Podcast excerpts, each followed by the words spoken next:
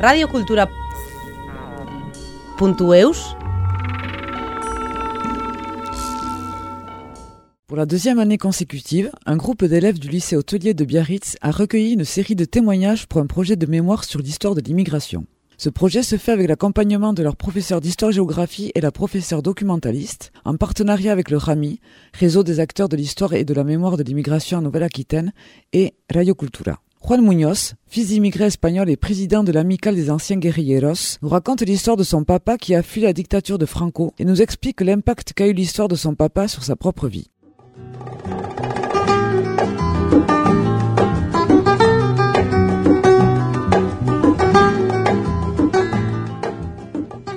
Bonjour à tous, nous sommes des élèves du lycée Biarritz Atlantique. Aujourd'hui, nous participons à un projet culturel sur la mémoire de l'immigration en partenariat avec le RAMI et Radio Cultura.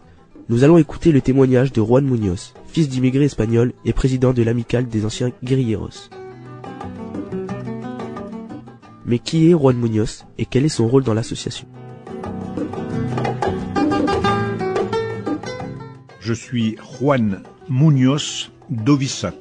Dovisat, c'est le nom de ma maman, une bourguignonne. Ma profession, c'est retraité, mais j'étais cadre commercial pendant 29 ans. L'association que j'ai l'honneur de diriger se nomme donc Amicale des anciens guerrilleros espagnols en France, FFI, Force française de l'intérieur. Et FFI, c'est un titre que nous avons obtenu en 1976 seulement. Alors que, effectivement, il y a environ 20 000 Espagnols que ce soit du sud comme mon papa ou du nord comme ici au Pays Basque, hein, qui ont lutté contre euh, les Allemands, les Italiens et aussi les Français d'extrême droite.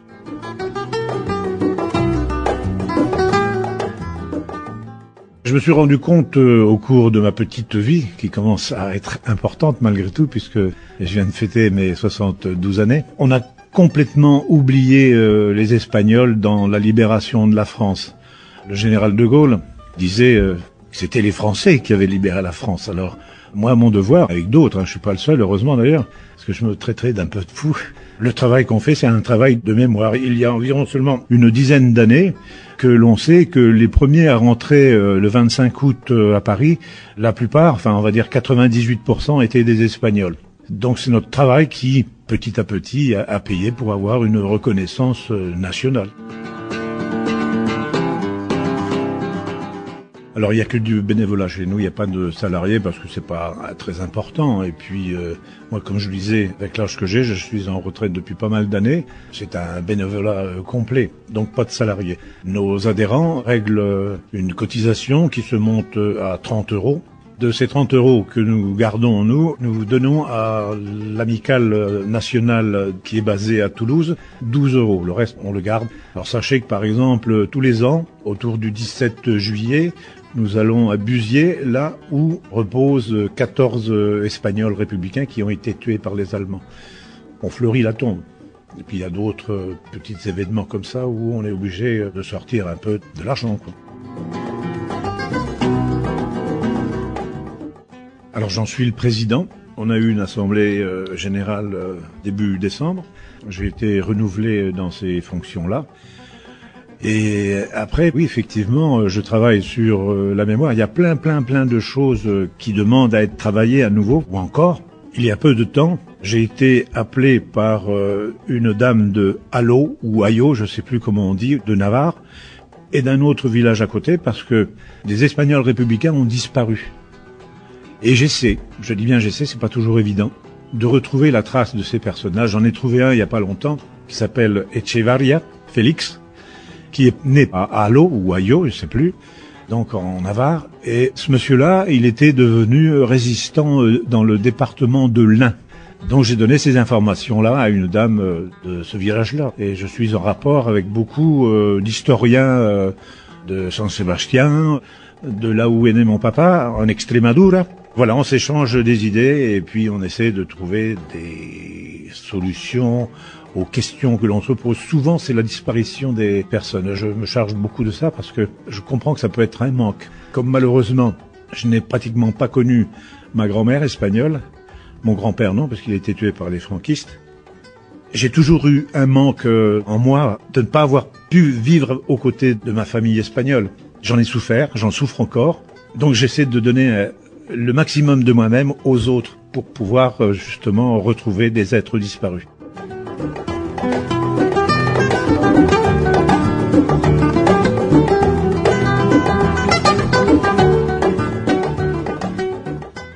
Juan Munoz nous raconte l'enfance de son père en Espagne ainsi que son lieu de vie. Mon papa est né le 30 septembre 1917 dans un village de la région d'Extremadura, province de Badajoz, qui s'appelle San Pedro de Mérida. Alors j'ai le bonheur d'y aller parfois, et surtout depuis le décès euh, de Franco, d'y aller librement. 80% des Espagnols étaient analphabètes. Il n'y avait pas d'école. C'est en 1931 que la République euh, décrète que tous les enfants d'Espagne doivent aller à l'école. Mais comme lui, il est né euh, en 1917, vous voyez, euh, en 1931, l'âge qu'il pouvait avoir, il n'a pas bénéficié d'école. Il allait aider son père, qui était donc métayer, et lui gardait les moutons. C'est au service militaire qu'il a appris à lire et à écrire. Et il écrivait très mal et il lisait très mal. voilà.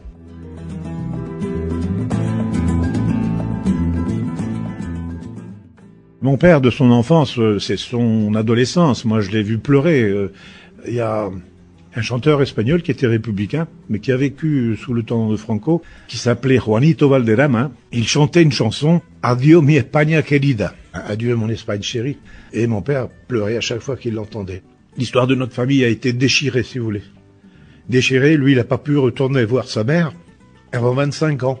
Il est parti en 39 de chez lui et il est retourné, je crois, en 1963, 62 ou 63. Il a fallu qu'il devienne français pour pouvoir retourner dans son pays parce que, effectivement, bien que ce ne fût pas un militaire avec euh, un grade très haut, il était préférable qu'il devienne français pour pouvoir euh, retourner dans son village natal sans avoir de soucis. Bien qu'il a été convoqué par la garde civile ici à Biriatou, il, a passé au poste des douanes, il est resté au moins quatre heures, et il a été interrogé.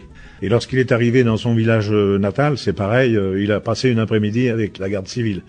Alors non, ils l'ont pas battu, rien, non, il n'y a pas eu de souci, mais ils l'ont intimidé et posé tout un tas de questions, quoi. Voilà, donc vous voyez, c'est la douleur qui ressort. Et pourtant, je l'ai pas vécu, ça.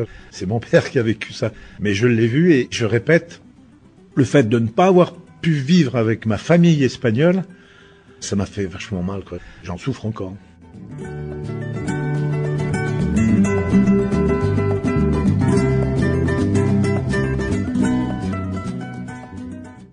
Maintenant, il nous présentera les raisons du départ de son père et la destination.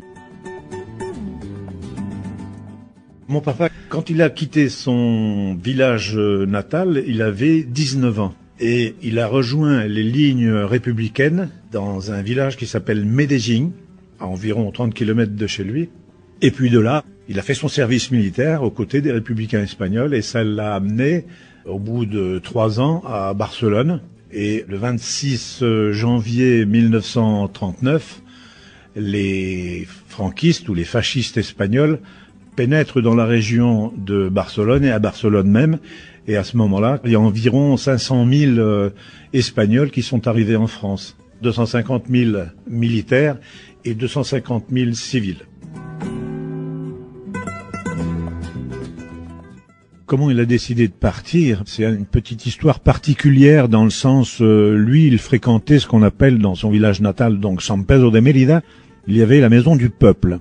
Alors la Maison du Peuple avait été fondée, je crois, de mémoire en 1931 dans chaque village euh, d'Espagne. La plupart des choses dont ils pouvaient bénéficier, c'était gratuit. Alors, quand ils consommaient, je sais pas, de l'eau ou du vin, je sais pas à l'époque ce qu'ils buvaient, mon père, mais bon, ils pouvaient se rencontrer là, il y avait des jeux, ils jouaient aux cartes, enfin voilà. Et ça, c'était tenu par euh, des gens euh, qui avaient des pensées de gauche. Et quand il y a eu le coup d'État, parce qu'il y a eu un coup d'État euh, le 17 juillet 1936, euh, peu de temps après, la région dont je vous parle, donc c'est l'Extremadura, le 15 août 1936, les franquistes ont pris la ville de Badajoz, je crois que c'est 100 000 habitants à peu près, et ils ont fait un massacre. C'est 5000 morts, quelque chose comme ça, qui ont été fusillés, emmenés parfois par les cheveux dans les cimetières et fusillés dans le cimetière. Donc quelques jours après, le village natal de mon père, qui se situe à, peu près 80 km de Badajoz, eh bien bah, tout le monde a eu peur et lui il a été mis en prison en attendant qu'il soit jugé. Et par un subterfuge particulier, avec sept autres camarades, ils ont réussi à fuir cette prison improvisée qui se situait à côté de l'église. Et c'est de là qu'il est parti donc à Medellín pour retrouver ce qu'on appelle les lignes républicaines. Il y avait des républicains, certains de l'armée, mais aussi des civils qui s'étaient armés pour euh, continuer à garder la République euh, en Espagne. Faut que vous sachiez que la ville de Barcelone, la ville de Madrid, je me souviens plus du nombre de villes, ont été gardées par euh, les républicains espagnols, c'est-à-dire le peuple s'est levé pour contrer le coup d'État. C'est pour ça que, en fait, il y a eu un coup d'État euh, qui a duré, on va dire, une journée ou deux.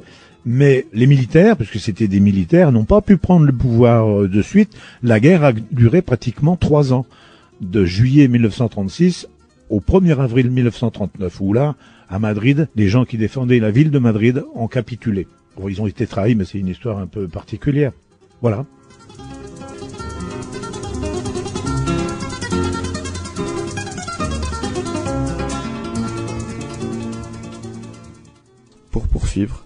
Il évoquera l'arrivée de son père en France.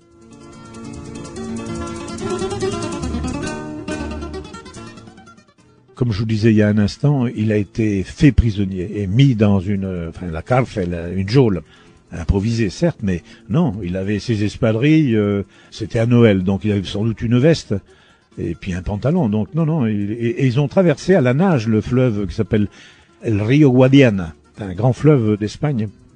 Donc il avait rien, non. Il est arrivé euh, en France souvent dit avec une couverture et il soit alpergata, c'est savate.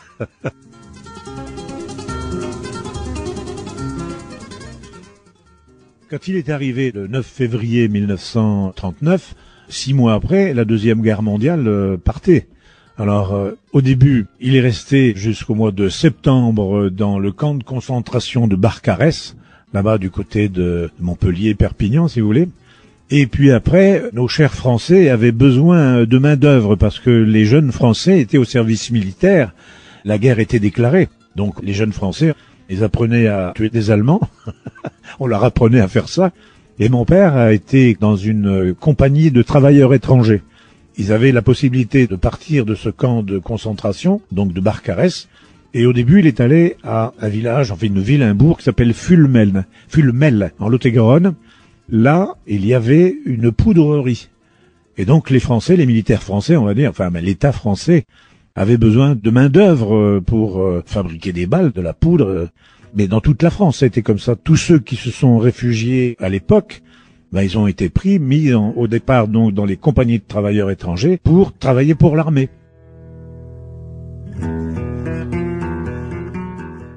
Avant d'arriver ici, non, il connaissait personne, bien sûr. Enfin, il avait ses amis aussi qui sont arrivés euh, avec lui. Et comment ça s'est passé? Bon, bah très mal. Hein. Il m'a toujours dit, mon père, ici nous avons été très très mal reçus. Nous avons été reçus dans les camps de concentration. Mais il m'a dit toujours, la France, malgré tout, m'a sauvé la vie. Après, il a un parcours, c'est très fort, je veux dire, c'est très long aussi. Hein. Il a fait de la résistance dans le Lot-et-Garonne. Après, il a été pris par les Allemands. Il est allé euh, à la base navale sous-marine de Bordeaux. Grâce à une amie historienne, j'ai réussi à avoir tout son dossier quand il est devenu français. Ce qu'on ne savait pas, c'est qu'il a été suivi par des policiers. Les renseignements généraux partout, partout, partout, je sais où il est, passé. Mais c'est hyper long, hein, vous racontez. il y avait un dossier d'étranger euh, aux archives nationales de Fontainebleau.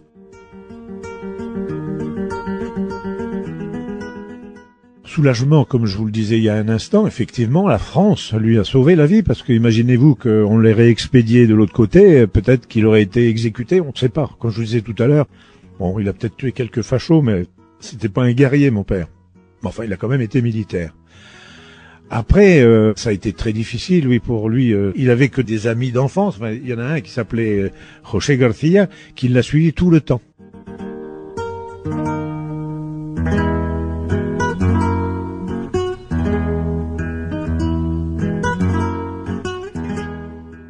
Il nous éclaire ensuite sur l'intégration de son père au sein de son pays d'accueil, la France. Changement de culture. Vous vous rendez compte que, analphabète, arriver en France, ne pas savoir un mot de français, vous vous rendez compte quand même ça? Parce que quand on parlait de l'accueil, là, euh, dans les camps de concentration, on les a alimentés au bout de trois jours. Trois jours sans manger. Donc euh, voilà, c'était un choc culturel énorme, c'est ce que je vous disais tout à l'heure. La façon de vivre ici au Pays Basque est totalement différente de là où je suis né en Bourgogne, mais vous descendez dans le sud de l'Espagne, c'est encore différent. Donc il y, a eu un choc culturel énorme. Et puis c'est vrai que maintenant, euh, vais-je dire, euh, lorsque vous écoutez, euh, j'en ai parlé il y a pas longtemps au niveau des jeunes Marocains, les jeunes Marocains vont écouter la musique que les Américains écoutent. À l'époque, non. Il y avait très peu de personnes qui avaient des radios. Enfin, la culture était centrée dans l'endroit où on essaie, quoi.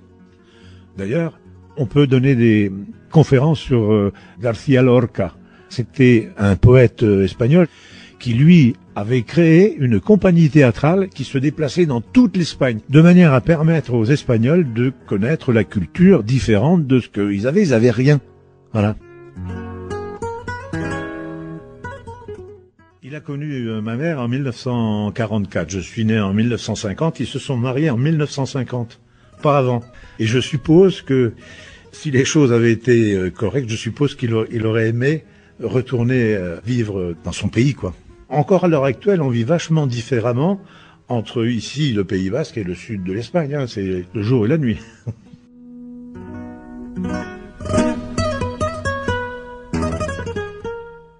Mon père, il travaillait énormément, maçon, pour un patron, du lundi au vendredi soir, et le samedi, toute la journée, pour pouvoir ensuite nous amener dans son village natal, parce qu'on habitait là-haut en Bourgogne, hein, euh, pour euh, aller dans le sud de l'Espagne, il fallait euh, donc monter à Paris, Paris-Madrid, plus encore 300 kilomètres. C'était énormément cher, donc on n'avait pas d'argent. Donc il travaillait sans arrêt, papa. La semaine et le samedi, il travaillait. Après, il avait des petits copains espagnols, heureusement d'ailleurs. Et le, dimanche après-midi, il jouait aux cartes, al tute. C'est ces fameuses cartes euh, qu'on appelle cartes arabes. Ah, les plaisirs. euh, après, euh, il aimait bien rencontrer ses amis, jouer aux cartes, mais boire un petit coup, manger, parce qu'on puisse se rappeler du pays, de leur région, parce que lui, il était extrémegno, mais il y avait aussi des Andalous, il y avait aussi des Basques, j'en ai connus. Et ben, ils aimaient bien parler de leur pays, ce qui est logique. Comme je vous disais tout à l'heure, lorsqu'il écoutait ce fameux chanteur Juanito Valderrama, quand il entendait cette euh, chanson qui se référait à son Espagne natale, eh ben il pleurait quoi. C'était à chaque fois, c'était pas possible quoi. Donc euh, il a toujours vécu avec euh, la nostalgie de son pays. Et puis pendant 25 ans, il a pas pu voir sa mère et ses frères, sa terre quoi. À l'époque, dans les années 60, euh, là-haut en Bourgogne, parce qu'il parle comme ça, il roulait en Bourgogne. Il n'y avait pas de chorizo. Vous vous rendez compte, l'Extremadura donde está el mejor jamón. C'est totalement différent. Alors, sans arrêt, sans arrêt, se souvenait de sa culture euh, espagnole. Et une fois par mois, en hiver, il passait derrière la gazinière et nous fabriquait un plat qui s'appelle euh, la migas. C'est à base de pain. On mange aussi des sardines et des poivrons. Enfin, il était heureux de nous faire euh, à manger comme dans son pays.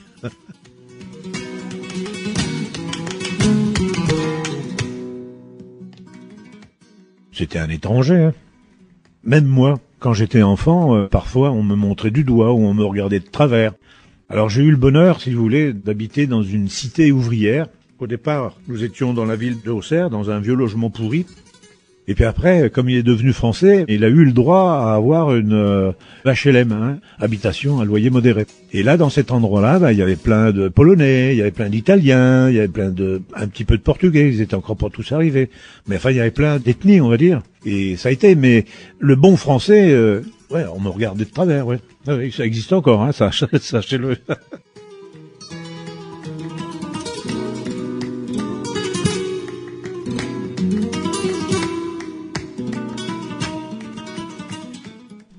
Finira par se confier et expliquer comment le vécu de son père a impacté sa propre vie.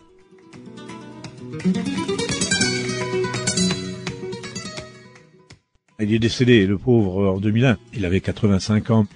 À une certaine époque, lorsque j'avais votre âge, mon père, il parlait sans arrêt de sa guerre. Et, c'est vrai que c'était un kikinang. Il ne parlait que de ça. Et je veux dire, c'est peut-être à l'âge de 21, 22 ans que j'ai commencé à apprendre moi aussi, parce qu'il fallait que je me fixe, on va dire. Quand euh, votre âge, j'allais dans les boîtes de nuit, enfin je voulais me divertir aussi. euh, il faut que jeunesse se passe, comme on dit. Donc c'est bien après, effectivement, euh, allez, j'avais 22 ans, donc c'est facile à calculer, hein, 1950, 1972. J'ai commencé à, l'écouter, à prendre des notes et puis à m'intéresser à son parcours. Alors, il est évident que lorsque j'étais plus jeune, bien avant euh, votre âge, je me suis intéressé à ça parce que j'ai toujours trouvé lamentable, difficile, cette séparation avec mes cousins. Parce que je suis allé avec lui la première année, je crois que c'est en 1962, là-bas, dans le sud de l'Espagne. Avant, j'avais une culture de pur français. Je l'écoutais de temps en temps avec ses amis. Moi, j'étais à l'école française. Et quand je suis allé là-bas, donc euh, en août euh, 1962, il me semble bien que c'est cette année-là, oui. Moi, ça a été un choc, un choc mais salvateur. Et je me suis trouvé une nouvelle culture. Ça a été une révélation pour moi. Vous vous rendez compte? J'ai commencé à parler euh, la langue de mon père, et puis j'ai découvert mes oncles, mes tantes, mes cousins, avec qui je corresponds encore à l'heure actuelle. Je ne peux pas me passer, maintenant que je suis en retraite, je vais là-bas deux fois par an. Hein. Ah non, sinon ça va pas. Et je dirais même, je me sentirais presque plus espagnol que français. Mais bon, je suis bien ici aussi, il hein, n'y a pas de souci. La première année que j'y suis allé, j'avais 12 ans, donc en 1962, je ne parlais pas un mot d'espagnol, enfin à part euh, Buenos enfin et, avec l'accent français à l'époque, hein, je Buenos días. Ça a été très difficile, j'avais mal à la tête hein, le premier mois que j'y suis allé en 62. Puis après, petit à petit, je me suis intéressé à cette euh, langue-là. On y allait tous les ans. Après, j'ai été autonome, si vous voulez, financièrement. Tous les ans, j'y allais au moins un mois auprès de mes cousins et de mes oncles. Et j'ai appris sur le tas. Voilà. Y ahora puedo hablar como yo quiera. Y la gente que me escuchan dice, ¿usted es extremeño? Yo, sí. non, en général, on dit, vous êtes andalou? Je dis non, extremeño.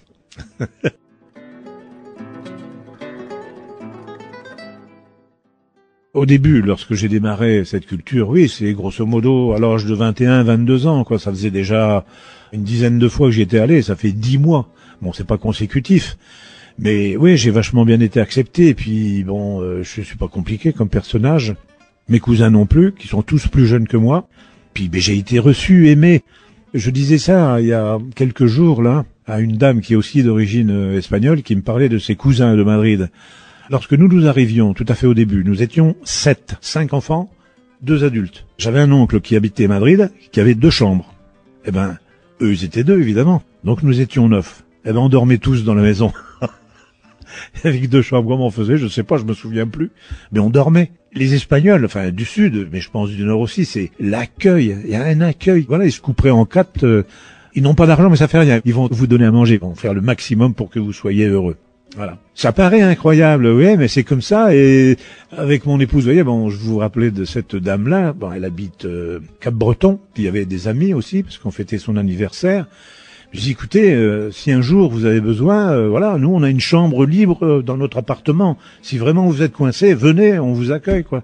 Je pense qu'il faut être comme ça. On n'a pas grand-chose, mais le, le Saint Martin, alors il était sur son âne, il était habillé, puis il faisait froid ce jour-là, et il voit un pauvre avec rien sur le dos. Eh ben Martin, il est descendu de son âne, et il s'est coupé la veste en deux et il en a donné la moitié au gars qui avait froid, quoi. Ben c'est ça, il faut être comme ça. Enfin, je pense, moi, c'est- comme ça que je suis.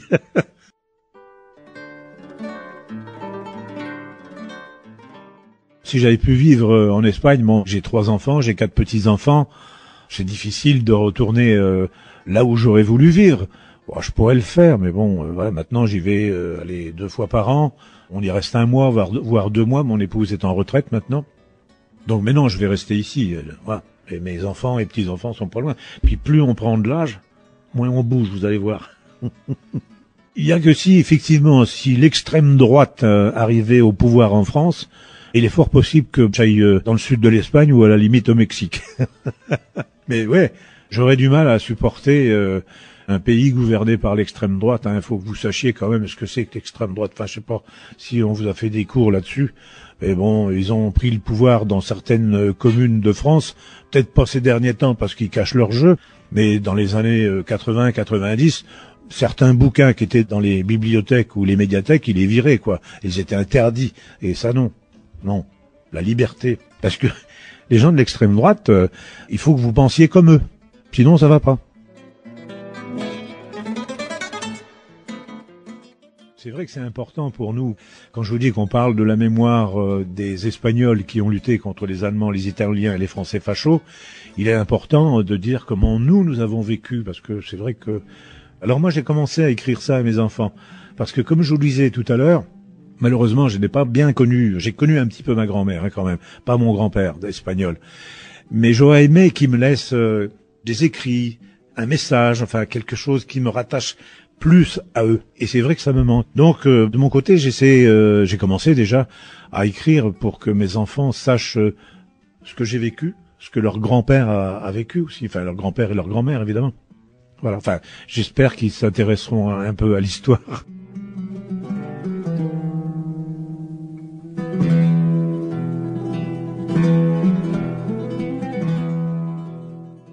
Nous remercions Juan Munoz pour son témoignage fort en émotion un grand merci également à Radio Cultura et au Rami de nous avoir permis de réaliser ce projet enrichissant.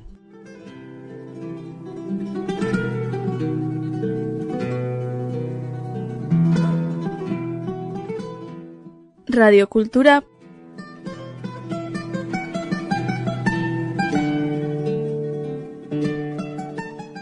punto eus